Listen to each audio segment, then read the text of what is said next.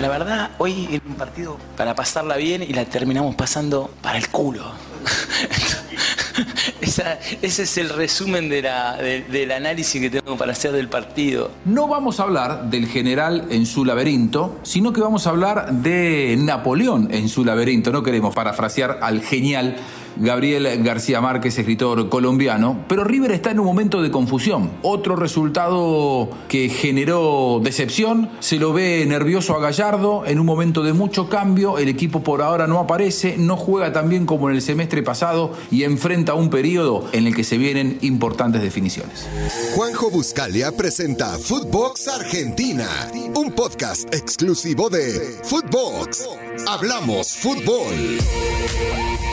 Algo huele raro en, en, River, en este River de Gallardo acostumbrado al éxito, en ocho años ha logrado muchas cosas y de hecho viene en el último semestre en una muy buena versión futbolística, el segundo semestre del 2021, de lograr el, el ansiado título local, algo que no se había dado en la era Gallardo. Sin embargo, el equipo se reforzó pero no mejoró, es decir, Gallardo se quedó en River, la discusión de diciembre del 2021, hace solamente cuatro meses, era se queda o no se queda, yo creo que él viendo aquella versión futbolística dijo, voy a reforzar el plantel pensando justamente en el gran objetivo que era la Colmebol Libertadores 2022. Él no quería irse de un ciclo tan exitoso a nivel internacional con aquel sinsabor de la eliminación ante Atlético Mineiro con tantas facilidades, ¿no? Atlético Mineiro le pasó por encima a River en los cuartos de final, le ganó 4 a 0 la llave y por eso Gallardo se quedó, reforzó el plantel. Sin embargo, el equipo hoy está en un cono de sombras, no rinde a la altura de lo esperado. Gallardo está nervioso y ayer se pudo ver en el duelo ante Atlético Tucumán, además consiguiendo dos o tres resultados en cadena que no son los, los esperados en el millonario. Walter Zafarian, ¿qué le está pasando a River? Hola Juan, ¿qué le está pasando? A ver, está pagando el precio de haber tocado lo más alto desde el juego, porque para la crítica y para el mismo Gallardo y para los hinchas de River, eh, el equipo campeón en diciembre del año pasado con varias fechas de anticipación en aquella pelea con Defensa y Justicia. Eh, de todos los equipos que dirigió Gallardo, hasta dicen que fue el mejor que jugó. Está pagando el haber incorporado 8 o 9 futbolistas. Está pagando que en el arranque del campeonato hubo un montón de jugadores que padecieron COVID, está pagando que en los últimos 16 días, desde lo muscular, se le lesionaron 6 futbolistas. Es mucho inclusive, ¿eh? que, claro, mira Juan, inclusive vos fijate que eh, hay un jugador como Julián Álvarez que no pudo jugar en un partido porque en la entrada en calor sintió una, una sobrecarga muscular eh, en uno de sus gemelos. Barco, que se desgarró. Pinola, también afuera. Juan Ferquitero, también lesión muscular. Álvarez, lo que te dije en la entrada en calor. Maidana, que no participó de este último partido porque en Córdoba se lesionó. Y ahora Enzo Pérez. Seis jugadores en 16 días exactos. Es un cóctel, no hay una versión. Y encima se da algo que generalmente no se da en los equipos de Gallardo, que tiene una serie de partidos sin ganar. Por eso también la reacción de Gallardo cuando hay un penal para que lo patee eh, Álvarez y gane en confianza, lo termina pateando Fernández, lo que ocurre con Herrera, que él después lo minimiza, diciendo es un buen chico, y la declaración, ¿no? Eh, de cómo se sintió él. La pasó como el culo, eh, lo podemos decir. Eso lo quise decir. Al, expresarlo él en conferencia de prensa, nosotros no hacemos más que citar. Él se, dio cuenta, ¿viste? Y después dijo, la pasé mal. Sí. A ver, la, verdad es que River, con la cantidad de nombres que incorporó, lo hizo para ser más competitivo a nivel local y, sobre todo, creo yo, en la Colmebol Libertadores. Por ahora no lo ha logrado. Probablemente no solamente le generó un cambio de nombre, sino también que le generó un recambio de sistema, porque el River súper exitoso del semestre pasado era un auténtico 4-1-4-1 con muchos mediocampistas llegadores eh, y un solo punta definido que era Julián Álvarez porque estaba lesionado Matías Suárez. Ahora, el retorno de Matías Suárez recuperándose afortunadamente de la lesión y en el nivel en el que lo hizo, porque está muy bien y es hoy por hoy eh, acaso el delantero más, más metido que tiene River, inclusive por, por encima de Julián Álvarez, hace que River tenga que cambiar el esquema y jugar otra vez con dos delanteros eso le genera que tenga menos llegadores, menos fluidez en el juego, que se transforme por momentos el más predecible, pero Gallardo está en este momento, da la sensación, y, Gallardo es un tipo de salidas brillantes y siempre le encuentra la solución, lo ha demostrado su, historia en River, pero lo encuentra en un momento difícil, ¿eh? en el que probablemente vaya a tener que tomar decisiones fuertes para volver a encontrar aquel funcionamiento perdido. Da la sensación, coincido con vos, que el mejor River de los últimos tiempos fue con más llegadores que delanteros y hoy tiene dos delanteros y menos llegadores. Inclusive lo perdió Palavecino, que para mí había sido de lo mejor del último semestre. Hoy, con suerte, tiene un lugar en el banco de suplentes. Sí, ese Palavecino que en un momento no jugaba, ¿no? Y que. Eh, y el mismo Paradela, que también, viste, que juega, no juega, que está, no está. Y después, a ver, eh, si hay un futbolista que mantiene el, nivel, es Enzo Fernández. Es más, lo, mejoró, lo, lo, hizo crecer. Simón no es el Simón del semestre pasado. Es normal, es un jovencito eh, que quizá tocó un momento determinado de su carrera y ahora necesita bajar para volver a subir. Álvarez, Álvarez le cae en pobre, ¿no? Esta historia de que como lo vendieron no quiere hacer goles o no quiere, o no quiere lastimarse. El chico lo que hace es poner lo mejor de sí. Y también hay que entender, ¿no? La cabeza de alguien que tiene 21 años que eh, lo acaban de transferir en una fortuna de plata, que va a ser dirigido para, quizá por quien es para muchos el mejor entrenador del mundo y hasta de la historia, que va a dar un gran cambio en su vida y que ya no es el Álvarez de los veintipico de goles del campeonato pasado. Antes de salir de Álvarez, además Álvarez se enteró, el chico, bárbaro haces vos en marcar que tiene 21 años solamente y muy poco tiempo como profesional. La semana pasada la noticia fue que el Manchester City dijo dámelo ahora. Es decir, él la semana pasada se enteró que se va dentro de un mes y no dentro de siete meses. Es decir, eh, también en su vida particular, en su vida de intimidad, de familia, te diría, también ha sido una semana con mucha movilización. Y los jugadores, aunque muchos crean que son super, superhumanos o super héroes no dejan de ser futbolistas jóvenes con inseguridades, con certezas, y pero que sabe que dentro de un mes él tiene que encarar una mudanza intercontinental. Y es lógico que eso también un poco distraiga a los futbolistas. Hasta la, la, última noticia es que River va por Alario, porque ya sabe que si el Manchester City hace uso de la cláusula, Julián Álvarez se va dentro de un mes y ya dijo el Manchester City que lo quiere en el mes de junio allá en Inglaterra. A ver, Juan, un millón y medio de euros para River es una fortuna de plata. Fortuna, para, el, Manchester City es. A ver, para mí también es un montón de plata. Para el Manchester City es contratar a alguien para que limpie los picaportes de, todo el complejo donde, donde, donde se entrenan. No es nada. Con el dinero. Eh, no lo digo de manera despectiva, al contrario, eh, es, a ver, viven en un mundo muy diferente a nosotros. Eh, si los cataríes o los emiratíes necesitan poner un dinero más, lo ponen, no les importa, y ya Guardiola marcó su sentencia. Inclusive, en este viaje que hicieron dirigentes de River por Europa, Matías Patanián, que, estuvieron en Inglaterra, y a Brito mismo, el presidente de River, le comunicó Chiqui Begiristain que tiene que ir a mitad de año. Ahora, Juan, otra cosa que River supo tener en eh, el semestre pasado y hoy no tiene es una defensa sólida.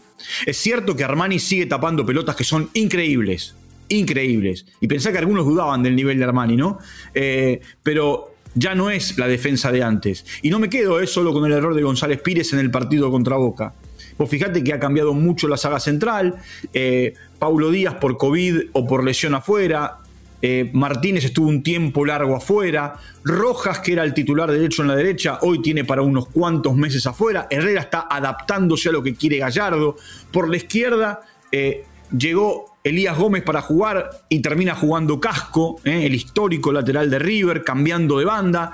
Ahí también hay todo un tema de movimiento de River. Sí, tal cual, tal cual. ¿Y, cómo es el tema, no? y, creo que ahí también en el proyecto futbolístico, porque si hay un club que ha apostado a un proyecto futbolístico, esa, esa, palabra tan bastardeada y tan pocas veces respetada por los clubes argentinos, pero en el caso de River uno tiene que decir, Gallardo tiene un proyecto, es decir, Gallardo suma futbolistas para que tengan inclusive un periodo de adaptación, da la sensación de que él siempre mira un semestre para adelante y dice, bueno, incorporo ahora para que esté a la altura de mis ideas y de, mis exigencias dentro de seis meses. Sin embargo, sin embargo, eh, entra a, jugar esta, esta, crisis económica en la cual están sumidos todos los clubes argentinos, River no puede darse el lujo de no ceder al Manchester City, a Julián Álvarez, porque si le ofrece un millón y medio de euros extras, porque es como que vos estás Em, dando a préstamo a un futbolista en un semestre un millón y medio de euros es una fortuna, como vos bien decías. Ahora, eso también, esa, esa ecuación favorable en lo económico termina siendo muy perjudicial en lo deportivo y eso también sale a la cancha, porque Julián Álvarez es de esos futbolistas cuyas características no las reemplazás de un día para el otro. De hecho, se está apuntando a Lario, que es un finalizador de jugadas, y Julián Álvarez es un excelente finalizador de jugadas, pero también tiene un juego periférico que Alario no se lo va a dar, que no es, muy difícil encontrar jugadores con esas características. Julián Álvarez, en ese esquema de llegadores que tenía River, cuajaba perfecto, porque si él por momentos tenía que dejar su lugar de centro delantero para no dar referencia y que aparezca en el lugar del punto del penal uno de los que llegaba para definir, Julián Álvarez lo hacía. Con Alario la historia va a tener que ser diferente, por lo tanto, yo lo que observo, Walter, es que en el momento en el que Gallardo eh, debería tener más afilado a su River es cuando lo tiene más en construcción. Y, eso no deja de ser un tema preocupante, me, da a mí la sensación. Sí, a ver, eh, River hoy está encaminado en esto de la clasificación a los cuartos de final ¿no? de, la, de la Copa de la Liga. Y hasta acá, desde los resultados en la Libertadores, si obtiene una victoria en eh, Chile contra Colo Colo entre semana, no te digo que se habrá clasificado, pero habrá dado un paso gigante a la clasificación, eh, porque de ganar sumaría 9 de 9, con un punto más estaría dentro. Eh, ahora, yo creo que la preocupación de Gallardo pasa por el juego, ¿no? Él que es tan, esteticista, tan detallista, tan de eh, decir que le importa la forma y, no el hecho de quedarse solo con los tres puntos. Eh, me parece que por ahí pasa la preocupación de él. Y sobre todo, ¿sabes qué, Walter? Yo lo que veo es que la exigencia es muy grande, porque con este nivel en el torneo local le alcanza. Ahora, si Gallardo se quedó en River, después de haber ganado un torneo local, se quedó, creo que coincidimos todos en esto, ¿no? Se quedó para ganar la Copa Libertadores. Y viendo este momento de transición, me parece que Gallardo a esta altura tiene más dudas que certezas con respecto a cómo va a responder River cuando llegue el gran concierto internacional, es decir, a partir de los octavos de final de la Colmebol Libertadores, en la que te podés cruzar tranquilamente con un eh, brasileño poderoso, ni que hablar en cuarto de final, semifinal y final. Es decir, coincidimos que en su momento, cuando todos nos preguntábamos qué iba a pasar con Gallardo en diciembre, Gallardo se quedó para justamente para eh, que su última, eh, su último baile de Last Dance en la Copa Libertadores eh, no fuera aquella, aquella imagen deslucida del duelo contra Mineiro, sino tener un equipo mucho más competitivo. Y hoy, a nivel internacional, creo que con este nivel de River, hoy le costaría. Por ahí en el segundo semestre ya el equipo está mejor enfilado, pero hoy lo veo que está un poco lejos del ideal. Sí, está, está lejos. a ver, queda mal decir que es un equipo en construcción, ¿no?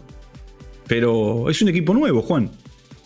Nuevo en el sentido de las incorporaciones, nuevo en el sentido. ¿Y se planificó bien eso? Porque aquel, aquel, equipo del segundo semestre da la sensación de que hoy podría estar sobre patines jugando. Y hoy River está en construcción en un momento en el que debería estar compitiendo. Probablemente eh, Gallardo, que es una mente brillante, eh, habrá dicho en este primer semestre: me alcanza con la performance que me van a dar estos jugadores, los construyo y la, la imagen superadora de River se va a ver en el segundo semestre. Si lo planificó así, no haría eh, otra cosa que demostrarnos nuevamente que es un genio. Ahora, este River, así en construcción, está muy por debajo del River del semestre pasado. Sí, ¿eh? está, está lejos, pero sé que tenemos que cerrar. Eh, para mí, la verdadera historia para Gallardo empieza con los mano a mano.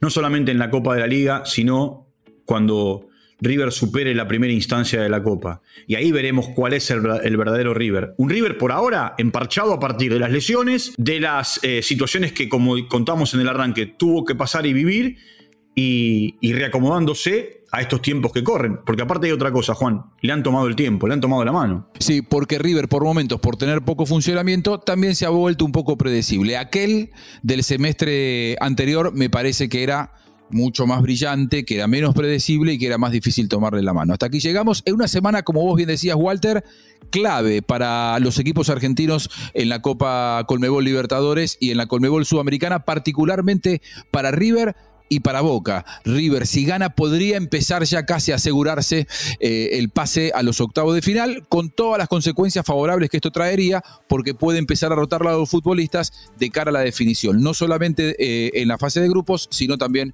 en la Copa de la Liga Argentina. Abrazo grande, Walter. Chao, un abrazo. Como siempre, que pase bien. Esto fue Footbox Argentina con Juanjo Buscalia, solo por Footbox.